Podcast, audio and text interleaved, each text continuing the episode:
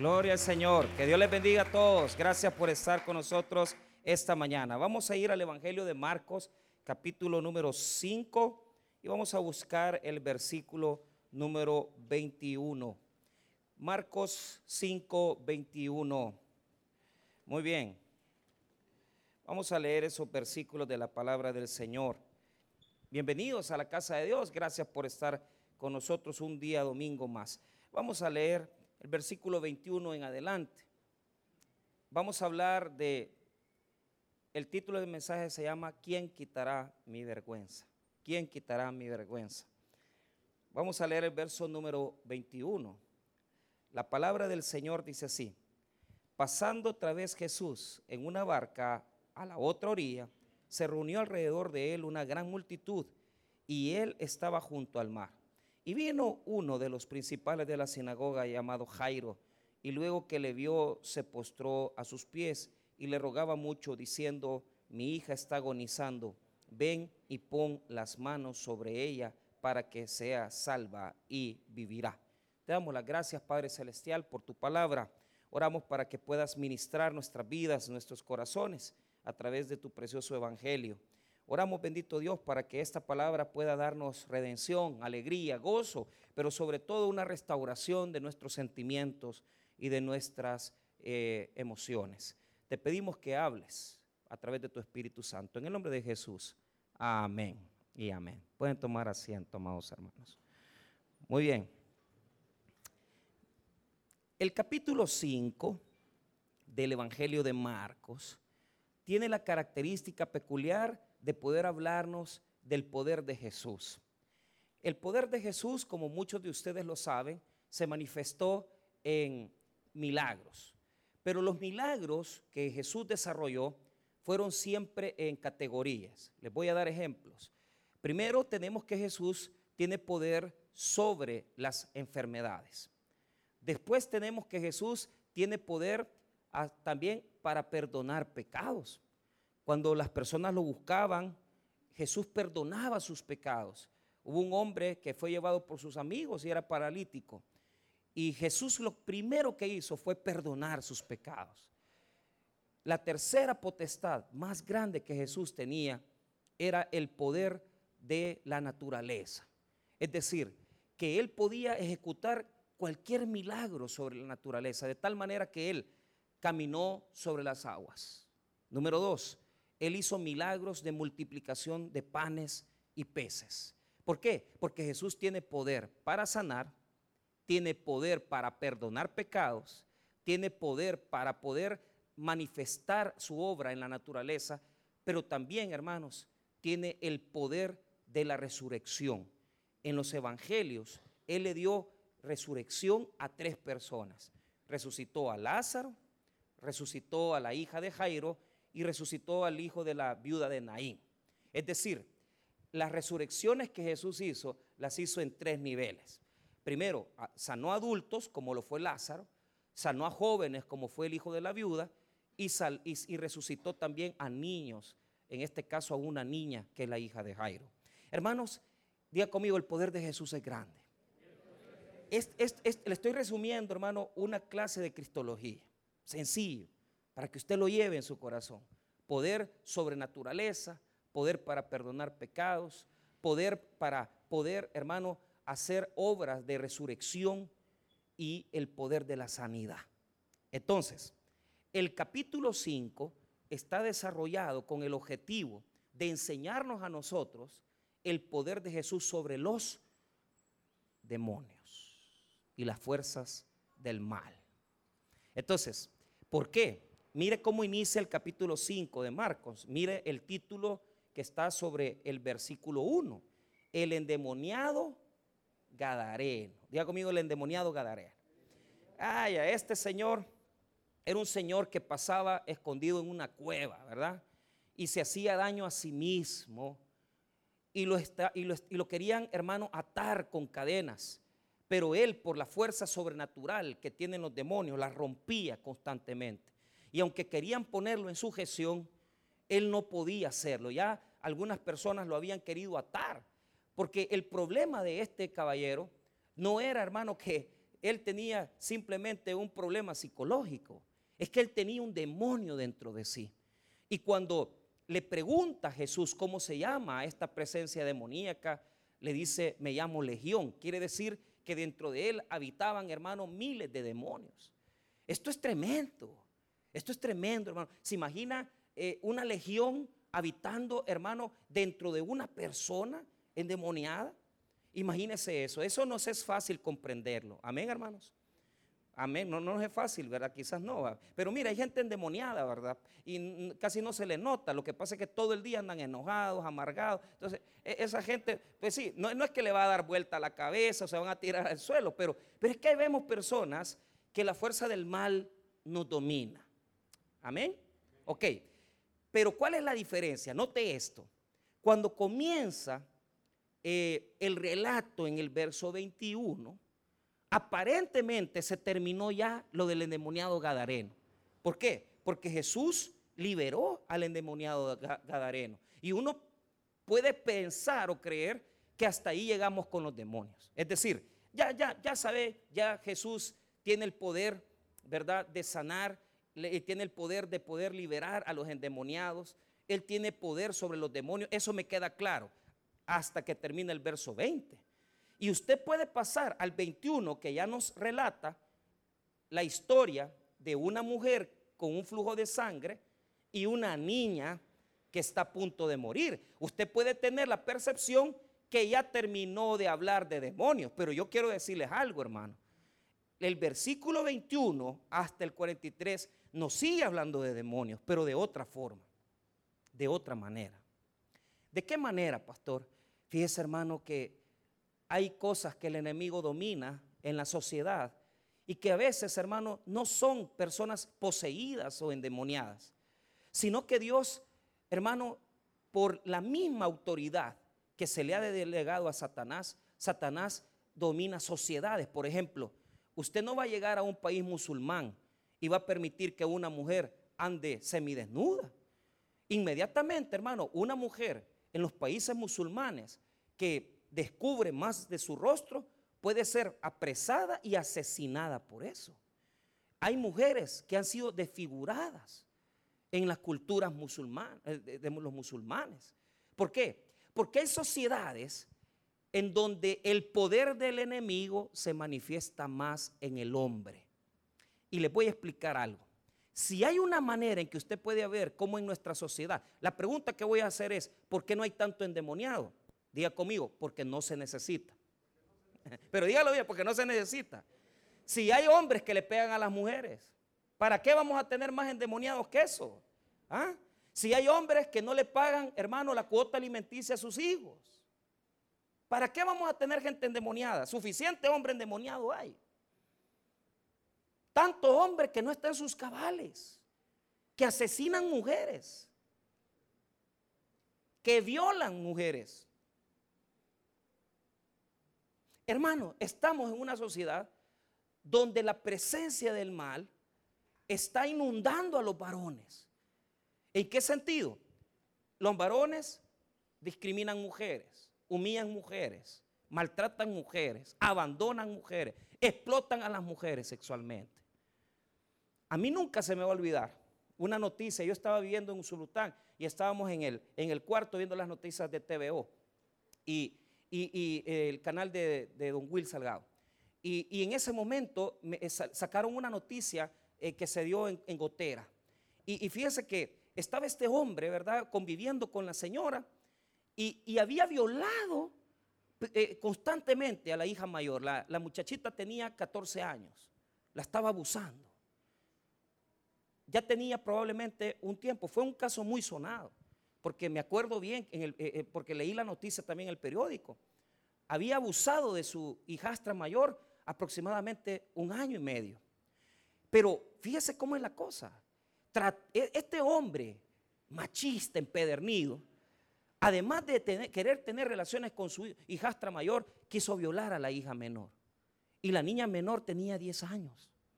Pero la niña menor, hermano, fue más quizás por su misma cuestión de ser pequeñita y, todavía fue a hablar rapidito con la abuela.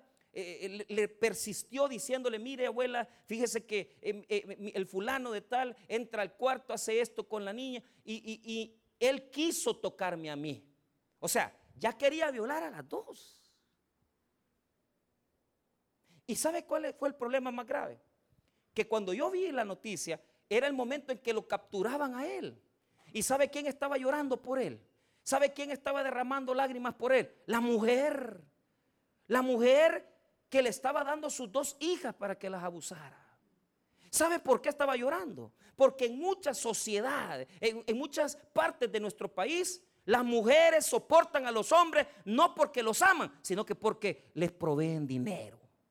Y hay muchos hogares aquí donde porque el hombre da, ellas aguantan carga. Ellas aguantan esa circunstancia, no porque lo quieran, sino que porque la señora no tiene cómo mantenerse, cómo sostenerse. En nuestras comunidades tenemos casos donde el hombre era el que trabajaba. Pero ahora que yo hablo, mire, y, estoy orando porque yo digo, ¿cómo les podemos ayudar a estas hermanas? No tienen trabajo. Y me dice una de estas hermanas que, le apreciamos mucho aquí en la iglesia, yo le digo, mire hermana, yo sé que no puede llegar. Sí, mire, me dice, fíjese que desde que capturaron a mi esposo, a mí me toca, o sea, deja a los niños, eh, el, mayorcito cuidando al menor, los deja solos. Y ella se va a planchar, a lavar. ¿Y, quién le ayuda? Pues, si el, si el, hombre quedó preso. ¿Y cuánto tiempo va a pasar esa circunstancia así? Entonces, lo que nos presenta este texto, diga conmigo, son dos hombres que a través de la religión, fíjese bien, hombres que a través de la religión van a oprimir, van a reprimir a las mujeres. En el caso de la mujer de flujo de sangre, es toda una sociedad la que la discrimina. En el caso de la niña, es su papá el religioso que la va a humillar, que la va a reprimir. Porque un hombre de religión judía, oiga bien hermano, para comenzar los hombres de la religión, el dueño, el, administrador de la sinagoga, ellos no tenían valor por las mujeres. Es decir, en la sociedad judía, cuando nacía una niña, no daba alegría que nacer una, niña. No, no, no les daba alegría. Número dos, las abandonaban. Número tres, las, las vendían, hermano, para que desde los 13 años, imagina usted, hermano, una niña de 13 años ya casada, hermanos. ¿Se imaginan eso? Ya, a los 13 años, esa niña ya no iba a estar en la casa. Entonces, lo que nos presenta el relato del verso 21 al 43 es que la sociedad está llena de espíritus que se posan en el hombre, pero no como demonios, sino como una influencia que reprime a la mujer, que humilla a la mujer, que humilla a las niñas y humilla a las mujeres. Ahora, ¿cómo le vamos a llamar el daño que causa Satanás en esta cultura, en la cultura judía? Digámosle vergüenza. Diga conmigo vergüenza. Vergüenza, hermano, es una falta de valor propio. Te señalan, te critican. La vergüenza, hermano, es una falta de valor en sí mismo. Entonces, el texto del milagro de la mujer con flujo de sangre se encuentra desarrollado desde los versículos 24 hasta el 34. Son 10 versículos en los que nos habla de la sanidad de la mujer de flujo. Y del versículo 35 al 43 está la resurrección de la hija de Jairo. Amén. Diga conmigo, son dos en uno. Están unidos. Tienen, tienen venas que los unen los dos relatos. usted no puede estudiarlos si no los une. ¿Por qué razón? Veamos la primera característica. Las dos tenían 12 años. Diga conmigo, tenían 12 años. La mujer tenía 12 años de, de tener flujo de sangre. Vea lo que dice el 24. Fue pues con él y le seguía una gran multitud y le apretaban. Pero una mujer que desde hacía 12 años padecía de flujo de qué? De sangre.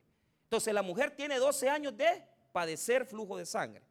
Y la niña ¿Cuántos años tenía la niña? Mire lo que dice el 42. Y luego la niña se levantó y andaba, pues tenía 12 años, y se espantaron grandemente. Entonces, dos dos mujeres, una niña y una adulta. Veamos otra característica. Diga conmigo, las dos son hijas de Dios. Mire cómo le dice a la mujer de flujo de sangre cuando la sana, en el verso 34. Y él le dijo, hija, tu fe te ha hecho salva, ve en paz y queda sana de tu azote. Hija le dice, ¿cómo le dice? Hija. Y mire cómo le dice, con H mayúscula, hija le dice. ¿Por qué? Porque, porque en, la, en la sociedad judía las mujeres no eran consideradas hijas de Dios, solo los hombres. Qué terrible, ¿verdad? Ahora, mire la niña. Dice también que es una hija. ¿Por qué? Mire el 35. Mientras él aún hablaba, vinieron de la casa del principal de la sinagoga diciendo, tu hija ha muerto, para que molesta más al maestro. Entonces, las dos son hijas. Diga conmigo, las dos son hijas de Dios. No importa la edad que usted tenga. Si usted tiene 12 o 40. Si usted tiene 12 o 50, usted es hija de Dios. Amén. Ok, hablemos entonces de la vergüenza. Hablemos entonces de la vergüenza. Esta mujer tenía un flujo y la religión judía prohibía que una mujer que pasara, hermano, de los días de flujo de sangre, siguiera conviviendo con su familia. Esta mujer tenía que abandonar sus hijos, porque la categoría que recibía era, diga conmigo, inmunda. ¿Qué significa inmundicia en la mente de ellos? Que está sucia. No puede tocar a su marido porque tiene flujo. No puede tocar a sus hijos porque tiene flujo. No puede entrar al templo porque tiene flujo. Es una mujer inmunda.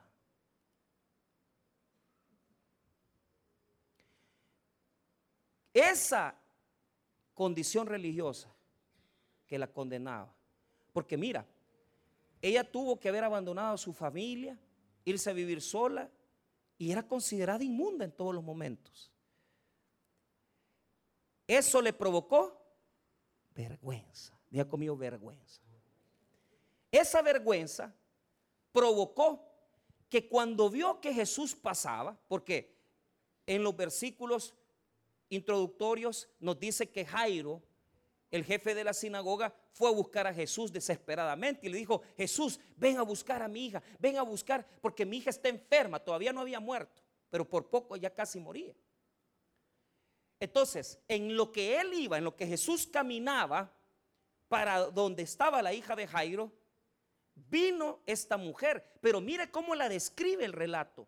La describe como una mujer miedosa, temerosa, con vergüenza, venía escondiéndose, porque si la gente la veía y decía, ahí está la inmunda, inmediatamente la iban a castigar, probablemente hasta la mataban. ¿Cuántas mujeres se esconden por lo que han hecho? Por su pasado. Vea lo que dice el versículo número 24. Fue pues con él y le seguía una gran multitud y le apretaban. Verso 25. Pero una mujer que de hacía 12 años padecía de flujo de sangre y había sufrido mucho de muchos médicos y gastado todo lo que tenía y nada había aprovechado, antes le iba peor. Diga conmigo, había sufrido mucho. Pero mire cómo lo presenta la condición psicológica de ella, cómo ella se presenta con Jesús. Verso 27. Cuando yo hablar de Jesús, vino por detrás entre la multitud y tocó su manto. ¿Por qué vino por atrás y no por delante? Le daba vergüenza. ¿Sabe cuántas mujeres andan buscando a Jesús de espaldas? Describamos la vergüenza. Característica número uno de la vergüenza. La vergüenza es el recuerdo que tiene la gente de lo que yo fui. Imagínate qué descripción. La vergüenza es el recuerdo que tienen las personas en su mente de lo que yo fui. Usted sabe, hermano, cuánta gente habla mal de las mujeres. Y usted puede entrar en una iglesia y lamentablemente la gente no se acuerda más que solo de lo que usted ha hecho mal. Yo me acuerdo cuando estaba pastoreando en Usulután, porque yo, yo le digo, hermanos, todos tenemos vergüenza. Y, llega una familia de la iglesia, porque yo había tenido unos contratos con unos, eh, nosotros hacíamos préstamos por antenas repetidoras. Entonces había un señor que nosotros le prestábamos dinero, ah, prestábamos 8 mil dólares, les cobramos intereses y cuando ya salía eh, ese dinero nosotros lo cobramos y de ese dinero cobramos los intereses y le devolvíamos a él lo que nos había prestado, ¿verdad? Pero ese señor quedó muy dolido conmigo. Porque muchas veces tuve que cobrarle y tuve que decirle, mire, eh, don Alejandro, paguen hombre, usted. Y, yo todavía, ¿verdad? Lo, yo, yo sé que yo no era, en esa época no era muy prudente. Entonces, este señor conocía a los hermanos que se congregaban conmigo. Cuando él, le, mañana vamos a ir a la iglesia, le dijo, dijeron ellos en la familia. ¿Y, a dónde están congregando? Ahí en el tabernáculo. Ah, le dijo él. Ese es pastor que está ahí, ese ni es pastor, le dijo. Si ese es un gran sinvergüenza, ladrón. Y me comenzó a tratar a mí usted. El ungido de Dios, yo, imagínese. Ah, el santo, ¿ah? ¿ah? Claro, hermano, si la gente no tiene el recuerdo de lo que fuimos, más si usted le robó el marido a alguien.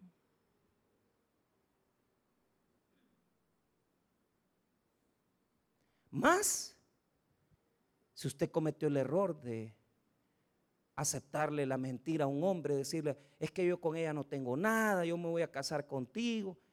¿Cuántas hermanas han vivido así, engañadas dos, tres años? Y después cuando ya llegan a entender que ese hombre no va a dejar a la esposa, pero ya llega usted a un entendimiento, pero como usted se acostumbra, entonces le recibe la ayuda al hombre, eh, usted le cocina, hace eso, pero usted sabe en el fondo de su corazón que usted está viviendo una mentira.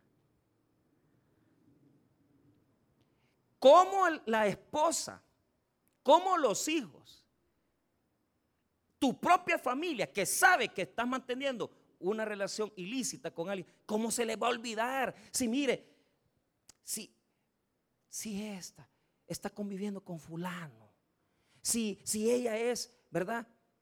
La pareja de, de este hermano, de esta persona. Así somos. Y eso se mete dentro de la gente bien fácil, hermano. ¿Sabe por qué? Diga conmigo, la gente no olvida. Y nos pasa recordando lo que fuimos. Por eso esa mujer vivía escondida. Y buscaba a Jesús de espalda. No lo podía ver de frente por la vergüenza. La vergüenza es el recuerdo que tiene la gente de lo que fui. Amén. Segundo, la vergüenza es la culpa que yo siento por lo que yo hice. Recordamos lo que hicimos, lo tenemos presente. ¿Y sabe qué? Cuando nos pasa algo malo, decimos, esto me pasó por lo que anduve haciendo, me lo merezco. ¿Cuántas veces usted misma o usted mismo ha dicho, esto me lo merezco, es que yo he sido así? Si es que yo, yo, yo le mentí a fulano, hice llorar a mis hijos. ¿Y qué querías? Pues entonces de repente te meten al hospital, te meten a esto. Mire, eh, eh, fuimos a dejar con el pastor Rolando esta semana las Bartolinas, los, las, ¿cómo se llama? Un pequeño refrigerio. El pastor Samuel siempre nos ha ayudado con eso, el capellán. Entonces, pero, pero yo, me pongo a pensar, ¿verdad? Imagínese, hermano, imagínese lo que es estar ahí, ahí metido. Saber que eso va, esa mancha va a quedar en tu récord toda tu vida. Vas a querer ir a sacar visa, no vas a poder. Vas a querer eh, tener familia, un trabajo, te van a condenar. ¿Por qué? Porque aunque muchas veces nosotros ya nos perdonamos, la gente no nos perdona, la sociedad no nos perdona. ¿Cuántos aquí ya se perdonaron? Y usted dice, pastor, fíjese que yo culpa no siento. Sí, pero cada vez que se puede, te recuerdan lo que fuiste. Y sientes vergüenza. Otros no se sienten perdonados por Dios, porque dicen, es que yo hice cosas muy malas, pastor. Aquí han habido personas que han dicho, es que yo hice cosas tan oscuras que no son dignas de mencionarse. Está bien. Vergüenza entonces es el recuerdo de lo que hicimos en la mente de los otros. Vergüenza es sentir culpa en mi corazón. Entonces diga conmigo, no merecemos. O sea, hay un sentimiento de que no me merezco tener un buen esposo, no me merezco tener una casa, no me merezco tener hijos. ¿Por qué? Porque la gente te condena, tu conciencia te condena. Pero hay otro problema. Sientes que no vales. Como la sociedad te acusa. Entonces, ese valor poquito que sentimos nos hace tomar decisiones absurdas. Entonces, ¿cuál es el pensamiento que tienen muchas personas? Las jovencitas tuvieron ya relaciones sexuales a los 15 años. Se acostaron con un hombre. Cortan con él, ya tienen 19, consiguen otro novio, se acuestan con el otro novio. ¿Por qué? Porque sienten que no tienen el mismo valor. ¿Cuánta mujer que ya tiene un hijo se siente menospreciada. Y mire, de repente viene un fulano y le, y le, dice, mire, no se preocupe, yo le voy a querer sus hijos. Mentira, no le va a querer sus hijos. Ese dicho de que si quiere la gallina, quiere los pollitos, pura mentira. Los hombres somos sinvergüenzas. Y lo que queremos es acostarnos con ellas. Y los hombres sabemos que una mujer con hijos es más fácil.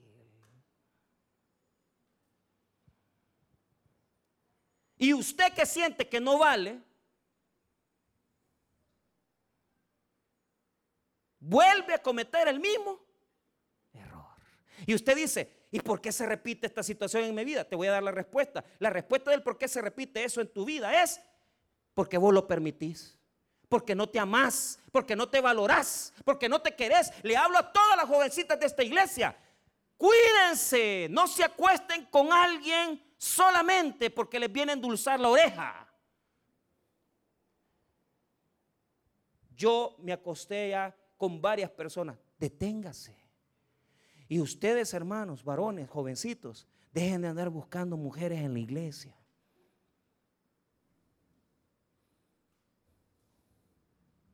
Ni aquí ni afuera.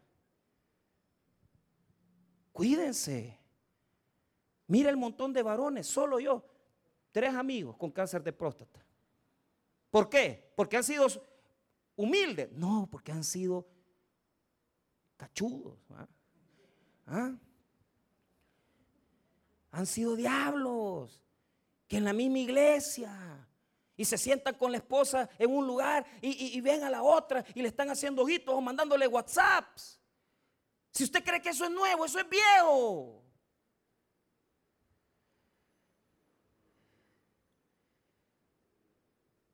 Usted tiene que tomar una decisión. Diga conmigo una decisión. O sigue ahí, tirado con ese poco valor que usted mismo se pone, porque es más fácil seguirse acostando con más personas. Es más fácil seguir dando hijos, ¿verdad? Dice, mire, se mete con un varón, se hace cargo de los dos hipotes. Lo deja y ya consigue otro y se hace cargo y, y este le embaraza y a otros tres hijos. Hermana, ¿quién le ha criado a sus hijos? Su mamá. ¿Por qué? Porque el diablo le ha dicho que usted no vale. Porque el diablo le ha dicho que usted no está perdonada. Pero aquí viene lo precioso. ¿Por qué vas a ver de espaldas a Jesús si lo puedes ver de frente? ¿Ah? No nos escondamos, vayamos donde Cristo, vayamos cara a cara y recordemos esas palabras de David cuando pecó y se metió con Betsabé. Ese salmo es el más precioso que nos habla del perdón. ¿Cuál es, hermano, el salmo? Excelente. ¿El salmo cuál? ¿Les queda claro que es el salmo 51? Ok, el salmo del perdón. ¿Qué dice el salmo del perdón? No lo busque. Ten piedad de mí, oh Dios, conforme a tus piedades, conforme a tu misericordia, borra mis rebeliones. Oiga, conforme a tu misericordia, borra mis rebeliones. Deja de andar caminando de escondidas. Deja de ocultar tu pasado. Deja de ocultar lo que fuiste. Ve a Cristo, velo cara a cara. Pídele perdón porque Él tiene misericordia para tu vida. Él te puede dar el perdón de tus pecados. No necesitas andar de escondidas.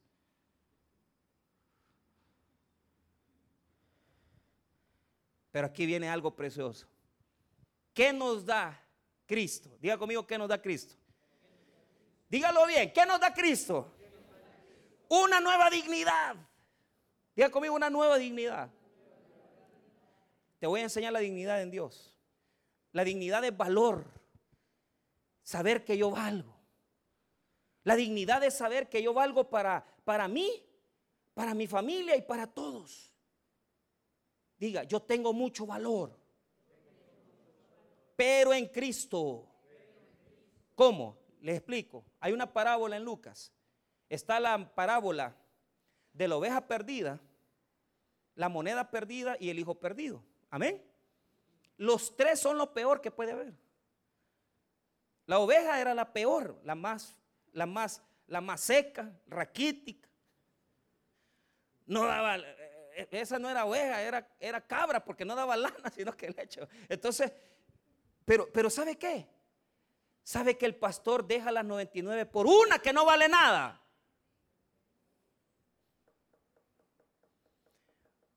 Usted sabe que el padre espera al hijo, aunque el, el, hijo lo ofendió a él, y lo espera todos los días. Y quiere que le hable de la moneda. La mujer la busca. Esa moneda para todos no vale nada para el diablo vale algo. Porque una moneda en las manos del diablo, un hombre, una mujer en las manos del diablo, se vuelve su representante. Y por eso hay hombres y mujeres que están en las manos de Satanás y que le hacen tanto daño a las personas, dañan familia, hogares. Pero ¿sabe qué nos dice esa parábola? Que la mujer buscó y buscó desesperadamente con una lámpara hasta que halló la moneda. Y cuando halló la moneda, hizo una gran fiesta. Día conmigo hizo una gran fiesta. ¿Por qué? Mire, yo tengo cosas que para muchos no pueden valer. Por ejemplo, yo tengo mi carrito ahí, un, un blanquito que yo tengo. Ese carro no lo voy a vender. Y mi papá lo sabe, porque fue de mi papá. Para usted puede valer cuatro mil pesos. Para mí no tiene precio porque mi papá me lo ha dado. ¿Sabe qué? Esta sociedad nos mide por apellido, nombre, dinero, profesión. Y le pone el valor dependiendo del título que usted tenga. Pero ¿sabe qué? Jesús no es así. En las manos de Jesús todos valemos la sangre de Cristo Jesús. Somos valiosos somos grandes. Esa es la nueva dignidad, porque antes en las manos del diablo no valíamos nada, pero en las manos de Cristo valemos toda la sangre de Cristo. Por eso, hermano, es necesario ser avergonzados. Por eso es necesario tener un mal pasado para que valoremos lo que Jesús nos ha dado. Mire, eso nos permite, diga conmigo, tengo una gran confianza. ¿Por qué? Porque yo no valgo por lo que soy. Valgo por lo que hay en mí. ¿Y qué hay en mí? La salvación del Hijo de Dios, Jesucristo. Y a mí nadie me va a achicar. A mí nadie me va a ver de menos. A mí nadie me va a venir a cobrar. Como no me va a venir a cobrar, pero no me voy a dejar. ¿Sabe por qué? Porque tengo ratos que entendía que Jesús ya me perdonó y que no tengo por qué andar viendo para abajo, sino que tengo que ver cara a cara a Cristo. La mujer sabía que tocando a Jesús ella iba a sanar, porque en Cristo hay poder. Diga conmigo, en Cristo hay poder. Pero ahí le va a usted el, el valor nuevo que le va a dar Jesús. Dice que como sabía que él tenía poder en su cuerpo, dice, le voy a tocar por lo menos el borde del manto. Y dice el 28, mire lo que dice, porque decía, si tocare tan solamente su manto, seré salva. Entonces, solo el, toque del manto. Pero el toque del manto te da la, la cura, la sanidad del cuerpo. Entonces, dice en el 29, y enseguida la fuente de su sangre se secó y sintió en el cuerpo que estaba sana de aquel.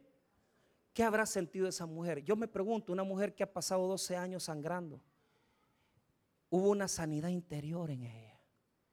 Del poder de Cristo se transmitió la fuerza de la sanidad en ella. Del poder de Cristo se transmitió la fuerza de la sanidad en ella. ¿Qué es eso, hermano? Voy a tocar a Jesús. ¿Cómo tocamos a Jesús? El Evangelio es el que nos ha dado libertad. La palabra es la que nos purifica. Y la palabra es la que nos da un buen valor a nosotros, hermanos. Tocamos a Cristo a través de la predicación. Tocamos a Cristo a través de oír el mensaje del Evangelio. Tocamos a Cristo cuando venimos al viernes de milagros a adorar a Dios. Tocamos a Cristo cuando nos levantamos el domingo apasionadamente y venimos corriendo a escuchar el mensaje de la palabra. Porque somos personas que antes eran algo, pero hemos sido perdonados y ahora tenemos un valor en Cristo. Por eso le adoramos, le exaltamos porque estamos agradecidos por lo que Él ha hecho por nosotros. Por eso no faltamos, por eso estamos porque sabemos que Jesús, el poder del Evangelio, nos ha sanado adentro. Y mire qué poderoso. Jesús se da cuenta que ella lo tocó, pero viendo la cara a cara, hasta con miedo ella, mire el versículo 33. Entonces la mujer, temiendo y temblando, sabiendo lo que en ella había sido hecho, vino y se postró delante de él y le dijo toda la verdad. ¿Por qué no le dice a Jesús toda la verdad? Háblele, dígale. Hay una mujer que me habló y me dijo, hace años, la hermana me dijo, pastor, yo estoy con este hombre, fíjese cómo fue, no, no porque estoy enamorada de él. Y entonces, ¿por qué vivís con él? porque ha sido tan bueno conmigo. Me recibió mis hijos, me mantiene. Y sabe que por muchos años ella vivió por el valor de ese hombre.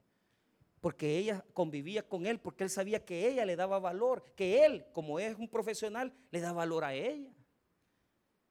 Pero la que es hija de Dios sabe que el valor que tiene no lo tiene por el marido que tiene ni los hijos que tiene lo tiene porque sabe que Jesús la ha hecho una princesa, una hija del Señor. Ah, esa es tu dignidad, mira. No permitas que nadie te vea de menos, que los hombres te utilicen. No permitas que un hombre te margine, porque Cristo ya te sacó de la vergüenza. Soy hija de Dios. Diga conmigo, soy hija de Dios. Los varones no, por favor. ¿Y sabe qué? La vio cara a cara, hablaron frente a frente. Hable con él, dígale, Señor, yo a este hombre no lo aguanto. Ayúdame. Señor, esta enfermedad no la soporto. Ayúdame. Señor, dame libertad. Te necesito. ¿Y sabe qué bonito? Las palabras que Jesús le dice en el 34. Y él le dijo, hija, tu fe te ha hecho salva. Ve en paz y queda sana de tu azote. La palabra sana, diga conmigo sana, es soso en griego. Soso en griego quiere decir, diga conmigo, sanidad total. Jesús la sanó de su cuerpo, del corazón, de sus emociones, de su espíritu. Jesús no solamente le curó el flujo, Jesús la hizo una mujer la hizo mujer, completa, sana. ¿Cuántas hermanas sufren? Están heridas y dañadas por dentro. Pues ahora, valórate, porque eres hija de Dios. Cierro. ¿Por qué está la niña ahí de 12 años? Porque hay mujeres aquí que desde los 12 años ya vienen siendo ultrajadas, humilladas. Y desde su pequeña edad hasta que han sido adultas solo han sufrido. Pero yo les digo algo. No debemos permitir que a estas épocas de la vida nos dañen más. Detengámonos. ¿Dónde demuestro yo que Jesús ha quitado mi vergüenza? Que ya no volveré a ser lo que yo era antes. Que ya no voy a volver a repetir esos errores que me llevaron al fracaso. Y que cuando vuelva a estar enfrente de la misma puerta que me llevó a perderme, voy a cerrarla porque mi decisión es caminar por la puerta de Cristo. Y no voy a volver a pasar. Me divorcié, me separé, me usaron, pero nunca más. Porque Cristo me ha sanado. Si te han hecho daño desde que eras una niña, que te tocó vivir sola, sin el apoyo de nadie, pero ¿quién te ha traído aquí? Solo Dios. Porque aunque creías que estaba sola, Cristo estaba contigo. Siempre te cuidó, siempre te amó y siempre te ha preservado porque eres una hija, una hija de Dios. Vamos a orar, hermanos. Padre.